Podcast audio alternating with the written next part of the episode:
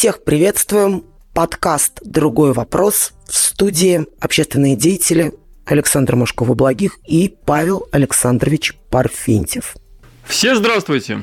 Прошлые наши подкасты мы затрагивали тему демографии. В этот раз больш, по большому отклику граждан э, нам стали задавать вопрос на тему ювенальной юстиции.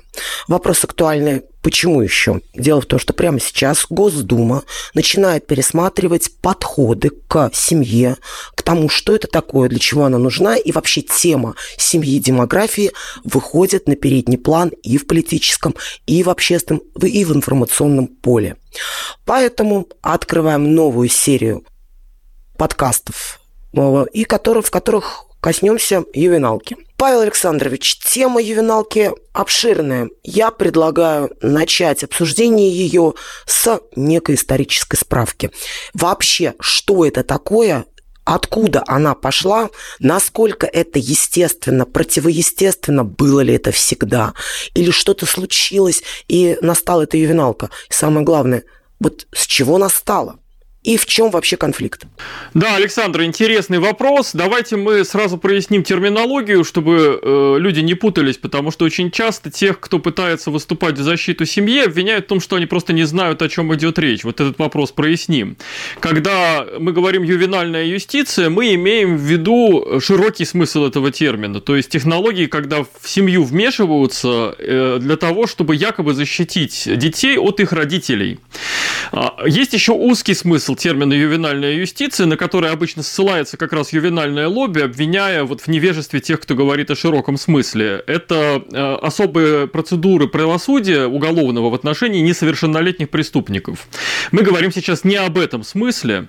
И вот этот широкий смысл, о котором мы говорим, он утвердился у нас в России, это наше российское понимание термина, и утвердился как раз благодаря ювенальному лобби, которое под этим названием с самого начала двигало самый широкий фронт фонд э, вторжения, вмешательств в семейную жизнь. Поэтому мы используем этот термин, он в России устоялся, ничего невежественного в этом нет, и давайте так и дальше будем его понимать. Во-вторых, конечно, корнями ювенальная история уходит очень далеко, очень глубоко. То есть я мог бы вообще уйти в античности, сказать несколько слов еще о Платоне, с которого все начиналось. Ну, наверное, не будем этого делать сейчас все-таки.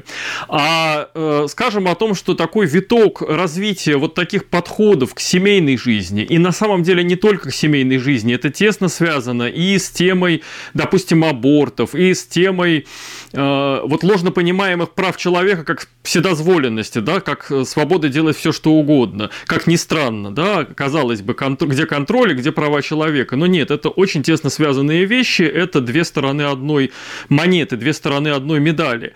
Это уходит корнями в э, начало эпохи модерна, в эпоху просвещения и в те идеи, которые тогда гуляли по Западной Европе, прежде всего гуляли по Англии и потом стали гулять по другим странам, да, из, из Англии по США.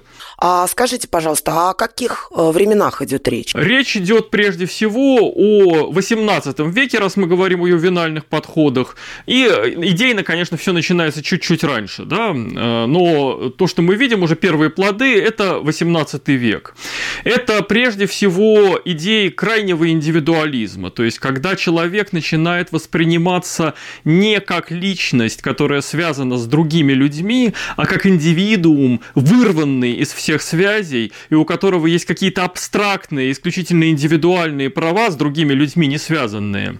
Павел Александрович, давайте лучше э, для начала сперва проясним, а как было принято до XVIII века и что началось в XVIII веке? Как человек мыслился до 18 века. Человек мыслился как существо, обладающее либо Богом, да, либо от э, природы, данной определенной сущностью, определенной природой. И э, счастье человека должно было этой природой определяться. Прежде всего, человек воспринимался как связанный с другими людьми, э, с семьей, с родом, с общиной и так далее. То есть целая сеть связей, которая к самому человеку, к его личности точно так же относилась и такая, такое же важное значение имела, как и его внутренний мир, как и его индивидуальность. В XVIII веке произошло расщепление личности, можно сказать. То есть э, э, человек стал рассматриваться как абстрактный индивидуум, оторванный от всех связей, взятый сам по себе, взятый как атом. То есть, скажем мы, обратим на это внимание, он стал рассматриваться так, как в реальности он никогда не существовал. В реальности таких людей, атомов, да, оторванных от всего, никогда не было. И э, представление о правах человека, с одной стороны, начало изменяться, начало формироваться под влиянием вот этого взгляда а, атома, оторванного от других.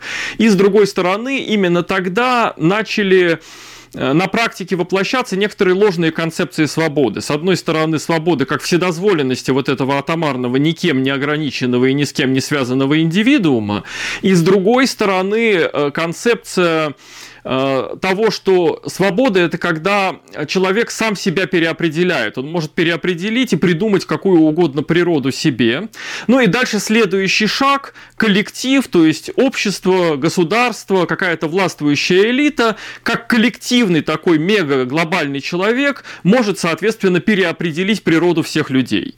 И вот с этого момента начинается попытка э, искусственного создания нового человека в том или ином виде, в том виде, в каком он мыслился тем или иным теоретиком, тем или иным людям вот со своими идеями. Эти идеи дальше и на протяжении 19-20 века менялись, они бывали разные, но общая история – это попытаться сделать не того человека, который есть, а того человека, который должен быть, вот по мнению этих теоретиков, э, немножко сумасшедших, и этого нового человека сконструировать, в том числе начать конструировать его из детства, да, это очень важный момент. А в чем разница? Ну, до этого разве людей не переделывали? Разве им не говорили, каким нужно быть? В чем как бы принципиальное-то отличие? Нет, принципиальное отличие в том, что когда мы смотрим на традиционную культуру, она, конечно, э, совершенствует природу человека, но это совершенство и это, этот рост, она строит на той природе человека, которая уже дана, которая есть у нас от природы, которая есть у нас от Творца, она не пытается взять и с нуля построить, сконструировать, как бы из конструктора, да, вот технологически создать, как делается машина или как делается станок. Что-то новое, чего не было. А именно это фактически и пытаются сделать и с человеком, и с обществом мыслители модерна, начиная с 18 века. То есть возникает идея перестройки нового человека. И как же начинают мыслить, э, в общем-то, модернисты? Будущие, будущие модернисты, скажем так идея создания нового человека, она упирается в то, как это сделать, да, вот как усовершенствовать природу человека. И э, это упирается в 18 веке и дальше в две концепции. В идею управления при помощи технологий, то есть когда человека контролируют, формируют, изменяют при помощи каких-то сторонних методов, и в идею такого тотального контроля, надзора. Например, тогда именно э, философ-утилитарист э, английский Еремия Бентом придумал такой паноптикон, это некая идеальная модель тюрьмы, где каждый заключенный в камере с прозрачными стенами работает по 10-12 часов в сутки, а специальный инспектор, э, всевидящий, всемогущий, смотрит за всеми ими и наблюдает, правильно ли они выполняют режим. Но есть маленькая тонкость, да, когда про Бентома пишут, обычно пишут про паноптикон как про модель именно тюремного заключения. Но Бентом на самом деле хотел от пятой до третьей части населения Англии загнать вот в такие же паноптиконы в виде специальных таких работных домов для бедных. То есть э, он мыслил как человек, который не может содержать содержать себя, он берется тоже вот в такие паноптиконы, и там он работает, приносит пользу обществу вот в таком же режиме, да, вот под постоянным надзором, под постоянным контролем. И это второй лейтмотив, очень интересный. Эти нормы, эти подходы, они почти всегда акцентируются как подходы по отношению к бедным. На протяжении вот всей истории вот этого контроля над семьями, контроля э, ювенальной юстиции, мы встречаемся именно с негативным отношением к бедности. И это тоже, тоже достаточно достаточно интересный момент. И э, дальше получается, соответственно, э, третий момент. Если мы хотим сконструировать нового человека, э, то мы, с одной стороны, да, пытаемся переделать людей вот под тотальным надзором, под постоянным контролем, и отсюда идея в том числе надзора за частной жизнью семьи и за вмешательством в жизнь семьи, если семья воспитывает детей неправильно. Мы уже в 18 веке видим эти идеи в некоторых странах, когда, например, считалось, что если ребенок прогулял школу, специальный школьный инспектор может опросить соседей и выяснить, достаточно ли родители мотивированы исправлять детские пороки. Ну, тогда это имело еще христианское лицо. Э, но постепенно э, в ходе вот этого вот развития идей модерна и в ходе развития вот этой идеи нового человека, разумеется, от традиционных ценностей все, включая и религиозные, происходил постепенный отказ, их размытие, их разрушение, поэтому дальше эти ценности и эти подходы уже имеют совершенно не христианское, а, как правило, антихристианское и антирелигиозное лицо. И, э, соответственно, вот мы берем и вторая идея, да, она тоже еще от античности, но она очень хорошо зашла в 18 веке. Это для того, чтобы сформировать новых людей, нужно на самом деле исключить, убрать вот это вот архаичное, устаревшее, неправильное, традиционное влияние родителей. То есть нужно взять детей и полностью отдать их на общественное какое-то воспитание специальным хорошо подготовленным людям, которые уж точно знают, какие идеи, какие ценности и что вкладывать в головы детей и в их души. И я так понимаю, что этот подход очень хорошо зашел и стал, э, в общем-то, не изменился, по большому счету. Изменились а, только способы внедрения этой истории. Здесь мы сталкиваемся со вторым этапом внедрения этих историй. Это очень интересный этап. Дело в том, что исходные вот эти идеи, которые я сейчас описал, они заходили, они привлекали внимание, они пользовались популярностью, но пользовались популярностью они, в общем-то, у элит. Как ни странно, широкие массы, большое количество семей, в том числе те самые бедные, о которых собирались заботиться столь замысловатыми способами, они вовсе не были в восторге от этих идей, от того, чтобы там их всех переделать, сделали, сделали из них новых людей, их детей тоже взяли и переделали. Очень странные люди. Даже когда мы вот в ранний период э, э, советского общества сталкиваемся с некоторыми историями, как Крупская писала, например, взять и устроить общественное воспитание детей, отделить их от родителей и поселить отдельно, и даже тогда она с недоумением писала, что почему-то не нравится людям, вот какие-то люди у нас недостаточно прогрессивные еще. Вот. А поэтому произошел э, второй виток, и второй виток этот очень интересный. Этот виток связан с темой защиты прав детей. Вот как раз на этом этапе, в, этом, э, в этой истории появляются права ребенка.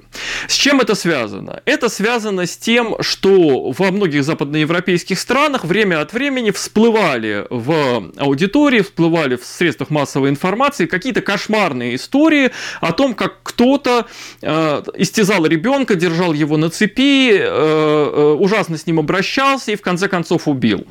И, э, разумеется, когда такие истории всплывали, они действительно происходили, это были единичные редкие случаи, но они происходили, но, разумеется, это вызывало очень эмоциональную реакцию публики, особенно эмоциональную реакцию дам из высшего общества, и э, публика, аудитория начинала резко хотеть что-то сделать для того, чтобы такие истории были невозможны, не повторялись и не тревожили их э, нравственный и эмоциональный покой. И начинали продвигать какие-нибудь законодательные изменения, вот эмоционально на эмоциях после каждой такой истории. Она могла быть единичная, но какие-то законодательные изменения продвигались. И вот э, лоббисты э, вот этих вот подходов по переделке людей, по созданию нового человека, то, что потом превращается в том числе в трансгуманизм, вот эти глобалистские проекты создания нового человека, они все корнями уходят туда же. А они, э, заметив, что э, оказывается на эмоциях по поводу пострадавших детей публика очень хорошо двигается и начинает на этих эмоциях какие какие-то законодательные изменения э, поддерживать, принимать и так далее. А почему бы не склеить нашу повестку вот с этими эмоциями? Подумали эти замечательные э, люди, и, в общем-то, это и произошло. То есть, э, каждый раз с этого момента, когда начинались проблемы, связанные с тем, что в очередной раз был убит какой-то ребенок, жестоко пострадал, скандал, публика негодует. Ей предлагали некий готовый набор решений, который был связан как раз с ослаблением значения семьи, с отстранением родителей, с контролем за родителями. Почему это важный момент? Потому что когда вот этот контроль за семьей постоянный, тотальный, под предлогом защиты прав ребенка начинает внедряться, он же позволяет достигнуть двух разных целей. Он позволяет, во-первых, под страхом вот этого вторжения семью заставить формировать ребенка так, как нужно формирующим, так, как нужно контролером – это первый момент.